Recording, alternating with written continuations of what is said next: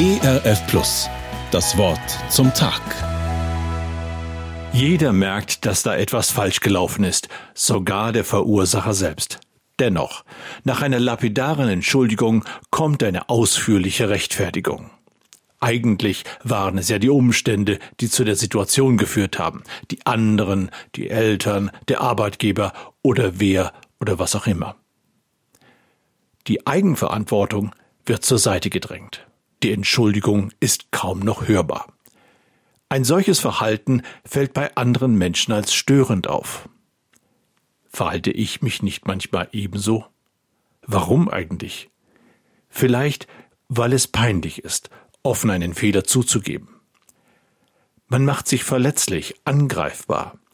Der gute Ruf wird beschädigt, so meint man jedenfalls. Johannes ermutigt nun dazu, vor Gott ehrlich zu werden. Wenn wir unsere Sünden bekennen, so ist er treu und gerecht, dass er uns die Sünden vergibt und reinigt uns von aller Ungerechtigkeit. Das steht im ersten Johannesbrief, Kapitel 1, Vers 9. Jesus weiß ohnehin, wie und warum ich eine Sünde begangen habe. Ich brauche ihm keine umschweifende Begründung zu liefern, warum ich lieblos gewesen bin, andere belogen habe oder böse, verletzende Worte über andere benutzt habe. Gott kennt mein Herz und er sieht mich dennoch liebevoll an, weil er mich gerne bei sich haben möchte. Gott hat Sehnsucht nach einer bereinigten Beziehung zu uns, die durch seine Treue geprägt ist. Was passiert eigentlich, wenn ich vor Gott nicht ehrlich werde? Ihm gegenüber nicht bekenne, was ich falsch gemacht habe? Dann geschieht das, was das Wort Sünde in seinem Kern bedeutet. Das Wort Sünde und das Wort Sund sind sprachlich einander ähnlich. Der Sund trennt zwei Landstücke voneinander.